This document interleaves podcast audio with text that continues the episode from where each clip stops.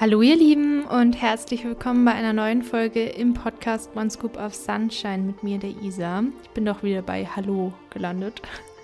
Hier ist der zweite Teil der spontanen Folge, die ich gerade aufgenommen habe. Ich habe ja beschlossen, es so in zwei Teile zu teilen, genau. Also vielleicht, ja, wollt ihr noch ein bisschen weiter hören. Es hat ja dabei geendet, dass ich da diese Emotionen nicht mehr so ans Essen koppeln wollte. Ich habe dieses Bild gebracht von den Reglern auf so einem Mischpult irgendwie, die rauf und runter geschoben werden. Und hier geht es jetzt weiter. Ich erzähle noch ein bisschen, was ich so aufgeschrieben habe. Und ja, hoffentlich bringt es euch ein bisschen was und macht euch ein bisschen Mut oder gibt euch Hoffnung oder Zuversicht für die nächsten Jahre, für das neue Jahr weil ich habe es auch eben daraus geschafft aus der Erstörung. Ich brauchte es nicht mehr, um meine Emotionen zu kontrollieren oder zu regulieren. Und gleichzeitig habe ich immer noch emotionale Anspannungen und Themen, mit denen ich versuche umzugehen und die Balance zu finden, zum Beispiel bei Sport oder bei ja, sozialen Situationen, da nicht so mir den Kopf zu machen zu arg oder mich zu schämen oder wie auch immer. Deswegen, wie gesagt, bin ich ja in Therapie und hoffentlich kann ich aber euch trotzdem mit meinen Erfahrungen so ein bisschen helfen oder dienen, die ich in Bezug auf ja, der Essstörungsrecovery gemacht habe, weil ich da ja rausgekommen bin und mir das total geholfen hätte oder auch geholfen hat gegen Ende, als ich dann zum Beispiel Ona gefunden habe oder so, von Leuten zu hören, die es da rausgeschafft haben, die da diese Abhängigkeit nicht mehr haben, weil ich es einfach nicht für möglich gehalten habe. ganz, ganz lang. Hoffentlich, wie gesagt, bringt euch was. Alles Liebe und viel Spaß mit dem zweiten Teil dieser spontanen Folge. Ah, natürlich kam dann, ich hatte ja auch, wie gesagt, Depressionen und ja, war dann ja fast im Übergewicht und habe ja auch meine Periode zurückbekommen. Aber trotzdem war ich da einfach noch so im Kopf, so dass ich das nicht so geschätzt habe tatsächlich. Also ich, ich wusste damals aber noch gar nicht, was es bedeutet, seine Periode zu verlieren, was es alles für negative Folgen hat. Hier kann ich euch die Folge mit Simona sehr empfehlen oder die Folgen, ähm, wo es um Hormone und Periode geht. Dieser Verlust des Körpers, der Identität, der Kontrolle, der Sucht zur Kompensation von Stress ist oft unerträglich und kaum auszuhalten. Und was ich damit jetzt sagen wollte mit diesen ganzen Sätzen ist, dass ich das absolut verstehen kann und da auch durchgegangen bin. Und es gibt oft Tage, wo die, die Versuchung so groß ist, es wieder damit zu kompensieren. Und manchmal schafft man es auch nicht. Da, wie gesagt, ist ganz wichtig, dann natürlich am Tag drauf oder bei der Mahlzeit drauf oder wie auch immer weiter zu versuchen. Ist schon okay dann.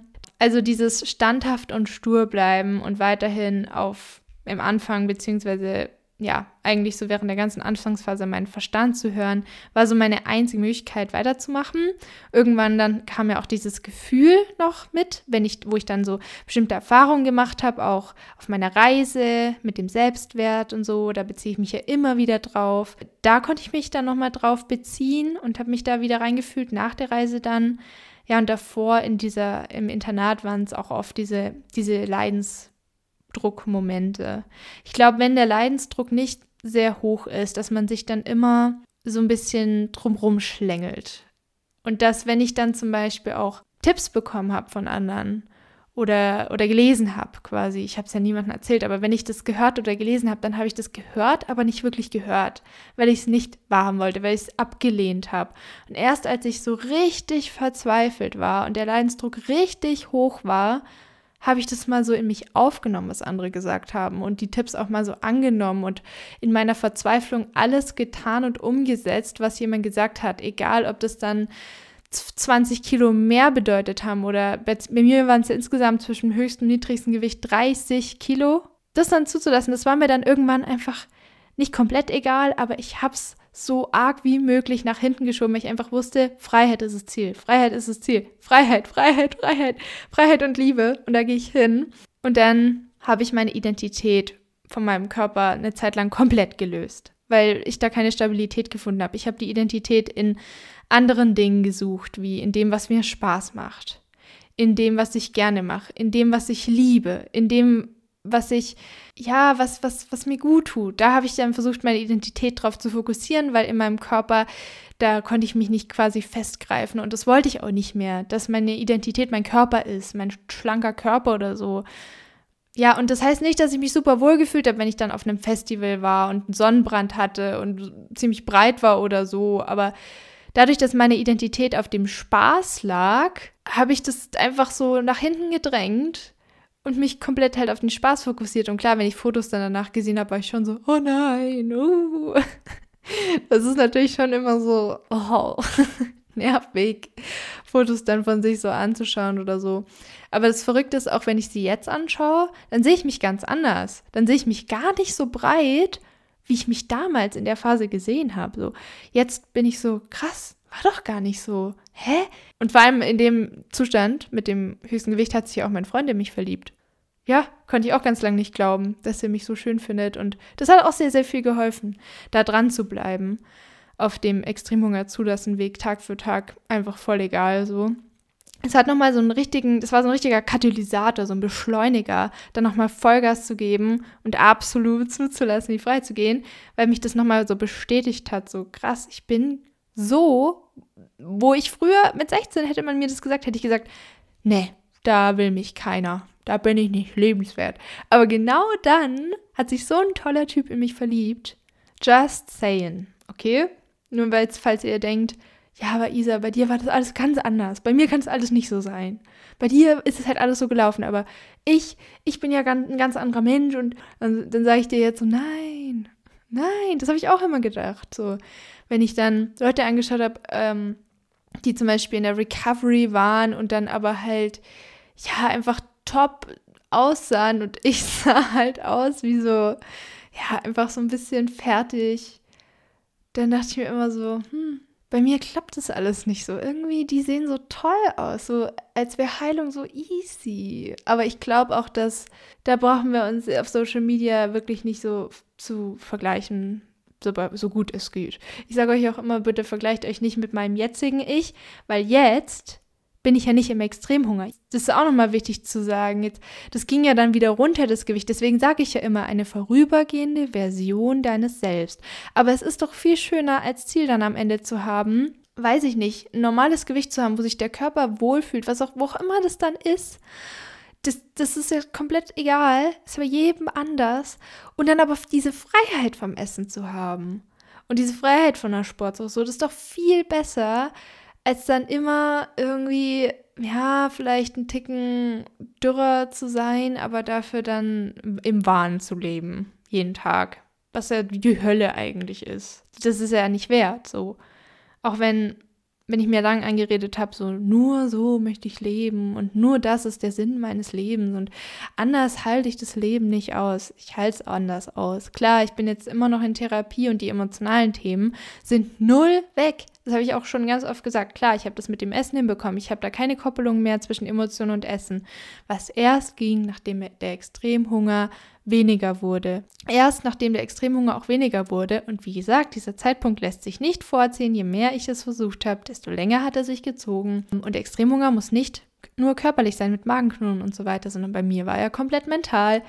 Ja, das, ähm, selbst, jetzt habe ich den Fall verloren, selbst dann war ich äh, immer noch, ich habe den Faden verloren. Okay. Also das war alles, was ich glaube, jetzt mal dazu sagen wollte. Kaum Energie hatte ich, konnte mich kaum konzentrieren während der ganzen Phase. Es war ja auch eine riesen Herausforderung, weil ich hatte diese Darmprobleme, hatte ein Leben mit Stress und Uni und alles ist ja weitergegangen, es musste ja trotzdem Geld reinkommen. Ja, und selbst wenn das alles nicht so ist, selbst wenn man nicht so einen Stress hat, es kommt ja trotzdem viel Schmerz und Angst hoch. Es kommen halt mehr Gefühle wieder hoch und so. Und sich damit zu konfrontieren, klar, da dran zu bleiben, ist, ist eine Herausforderung. Aber es lohnt sich dann langfristig, glaube ich, schon da durchzugehen.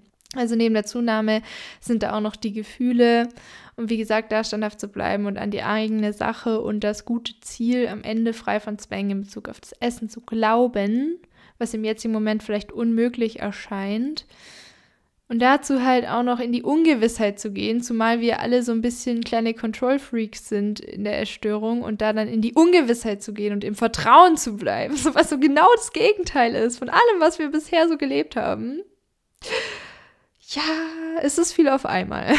es ist wirklich viel auf einmal. Aber wenn man da durchgegangen ist, dann ist man schon ein ganz schön Stück gewachsen. Also das ist echt krass dann. Kann ich bestätigen wie gesagt, bei mir ist ja auch noch nicht alles tippitoppi. Trauma, Emotionen und so weiter, bin ich ja immer noch dabei. Aber da war schon ein ganzes Stück Wachstum, ja, so, so dabei. Und die Prioritäten haben sich auch so schön geschiftet. War früher, was, die perfekte Freundesgruppe muss ich haben und den perfekten Job und dann das perfekte Studium und da kamen natürlich die ganzen Erwartungen und Ansprüche an mich selber. Und wenn das nicht erfüllt wurde, dann war ich unzufrieden. Dann lag ich im Bett und war unzufrieden und habe mich halt schlechter gefühlt, weil mein Selbstbewusstsein einfach komplett abhängig von all diesen Faktoren war. Also sobald da irgendwas nicht geklappt hat, dann hat es gebröckelt, dann hatte ich das Gefühl, mein Leben bricht auseinander. Und das, das, das, ist eigentlich die eigentliche Freiheit, davon wegzukommen. Also mit dem Fokus auf das Innere, weg vom Körper, weil man sich am Körper einfach nicht mehr festhalten kann, weil der ja zunimmt, weil er sich verändert und so. Das ist eigentlich die wahre, wahre Freiheit weil, die, weil man dann nicht mehr so auf diesen äußeren Faktoren, also nicht mehr davon so abhängig ist, weil da kann sich ja jederzeit auch wieder irgendwas verändern oder so und dann bröckelt wieder alles und die Unzufriedenheit und man liegt panisch im Bett oder so und das wollte ich nicht mehr. Ich wollte nicht mehr immer abhängig sein von diesen ganzen äußeren Faktoren. Dann ist natürlich eine Phase gekommen, wo mir das im Außen zu egal wurde. Also das habe ich jetzt dieses Jahr und letztes Jahr gemerkt, dass mir das im Außen, dass mir das alles zu egal ist aus Selbstschutz. Dass ich zu arg Angst davor bekommen habe, dass mir irgendwas wichtig ist, wie Noten oder wie die Wohnung ausschaut oder so.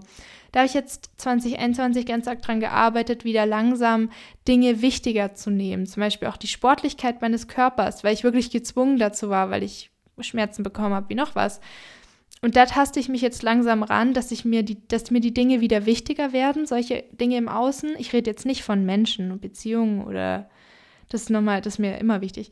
Ihr wisst, was ich meine, so Figur, Geld, Noten, diese Aspekte. Das schreibe ich langsam wieder so ein bisschen hoch, habe auch wieder Freude gefunden, zum Beispiel an so Deko-Sachen. Das ist mir nicht mehr so egal. Ich kümmere mich auch um meinen Körper. Dieses Jahr bin ich zu diesen Selbstpflegesachen gekommen. Und da schaue ich gerade, mich jetzt so einzupendeln von extrem wichtig und es muss alles perfekt sein zu, mir ist alles egal. Und jetzt so in der Mitte zu sein, so das ist mir wichtig, das macht mir Spaß. Self-Care kann auch wirklich Spaß machen. Habe ich dieses Jahr festgestellt, so. Ich kriege es zwar manchmal einfach noch nicht hin. Das sind diese alles egal Tage, wo ich dann ewig lang schlafe, so wie heute zum Beispiel, und dann ist mir alles so egal. Und das ist noch zu arg so auf der einen extremen Seite. Ja, da bin ich jetzt gerade am am mich einpendeln in allen Bereichen, wirklich. Weil ich jetzt beide Seiten so ein bisschen kenne, beide Extreme. Und ich glaube tatsächlich, jetzt wo ich so sage, gut, dass wir drüber reden, oder dass ich drüber rede hier in diesem Monolog, dass diese Angst vor, dass es mir wieder alles zu wichtig wird und zwanghaft perfektionistisch oder perfekt sein muss, dass mich das in dieses alles egal treibt als Schutzmechanismus. Ist immer ein Schutz oder Angst vor dass mir alles wieder zu wichtig ist, weil dann kann man ja auch wieder enttäuscht werden, wenn einem Dinge wieder sehr, sehr wichtig sind.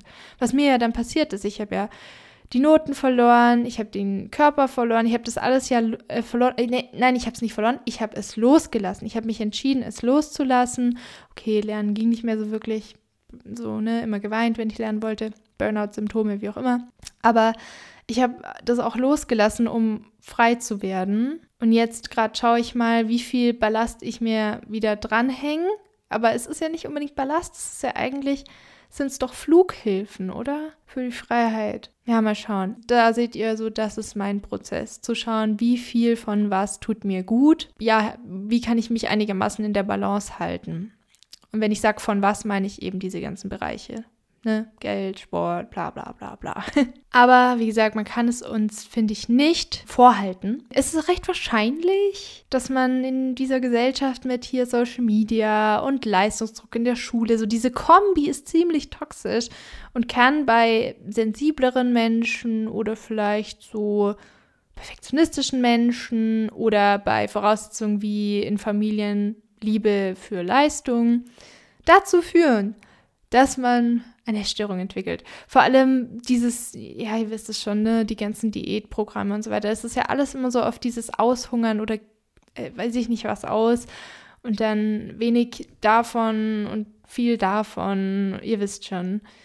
Dass halt schnell so eine krasse Disbalance entstehen kann. Da habe ich mit Simone auch drüber geredet, mit den Hormonen und dem Hypothalamus, was das ja alles bewirken kann, wie, wie durcheinander denn der Körper ist durch so ein paar Dinge, die wir dann verändern.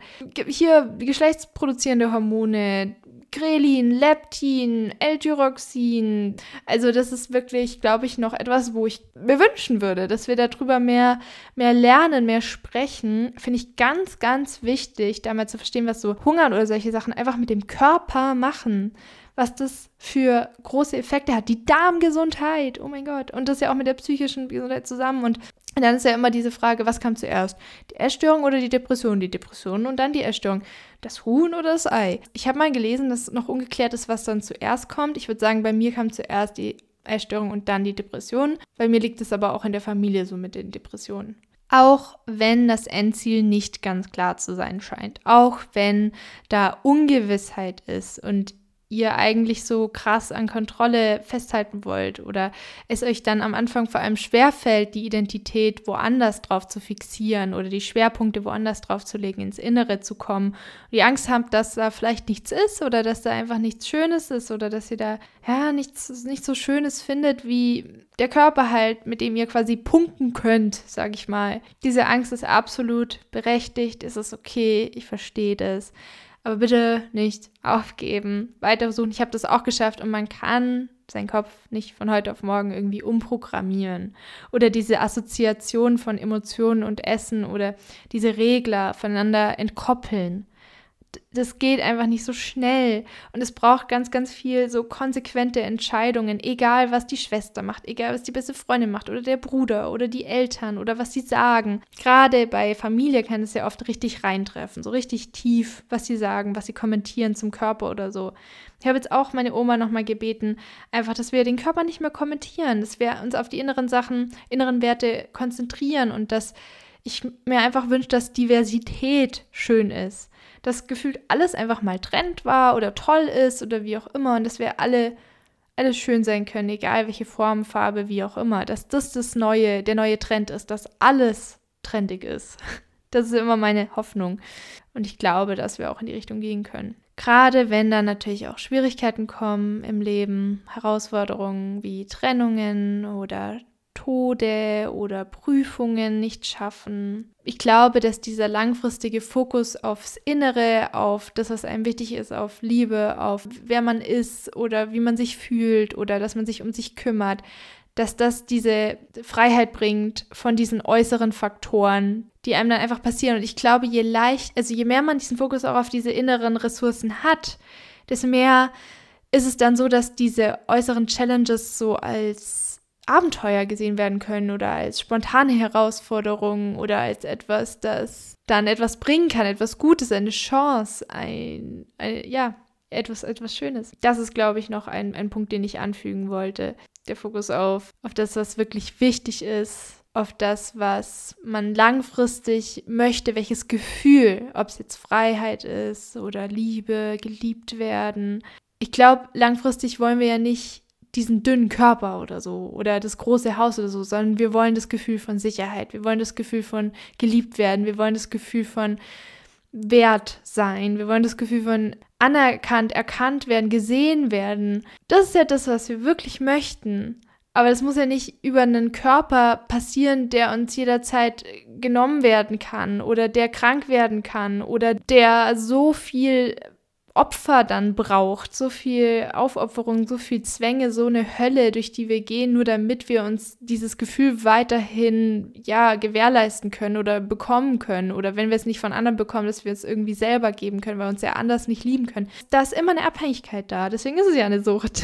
Deswegen war ich so auf Freiheit fixiert oder bin ich so auf Freiheit auch fixiert. Das gibt mir so ein Gefühl von ganz viel Raum, auch für mich und für meine eigenen Kreationen und für alles, was ich bin. Wenn euch zum Beispiel etwas Physisches fehlt, was ihr dazu braucht, um euch daran zu erinnern, vielleicht wäre dann mh, hm, eine Schachtel gut, wo ihr das aufschreibt oder wo ihr Situationen aufschreibt, die euch daran erinnern, Momente, die euch daran erinnern. Wenn ihr die nicht habt, dann stellt euch Momente vor, die euch helfen könnten. Oder abends vor dem Schlafen gehen habe ich mir das oft vorgestellt. Oder mache ich auch jetzt noch, dieses Gefühl zu haben, dass ich jemand habe, der mich einfach irgendwie tröstet, wenn es mir mal schlecht ging an dem Tag. Irgendeine Serienfigur oder so zum Beispiel. Wenn, wenn man niemanden hat in dem Moment zum Beispiel. Oder ich denke an die Situation, die ich wirklich erlebt habe. An die Erinnerungen, die mir diese starken Gefühle von Wertsein, geliebt werden, lieben, Prioritäten im Leben gegeben haben für den Notfall. das ist das, was ich noch als kleinen Impuls mitgeben wollte. Es gibt diese Tage der Resignation.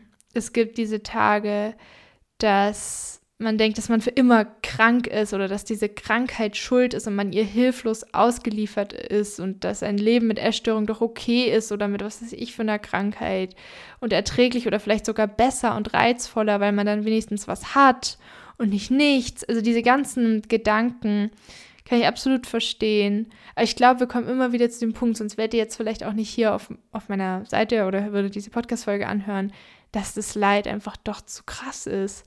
Und dass gerade wenn man dann auch Menschen um sich herum sieht oder diese Momente hat, man wieder so merkt, was mache ich denn da? Was ist das? Warum? Und ich glaube nicht, dass wir dem hilflos ausgeliefert sind. Ich glaube nicht, dass die Krankheit einen Dinge entscheiden lässt, dass die Essstörung laut ist, dass die Essstörung einen fertig macht. Das glaube ich einfach nicht. Ich glaube, dass wir da selber interferieren können, dass wir da selber Kraft haben, weil ich habe das ja gemacht, ich habe das geschafft.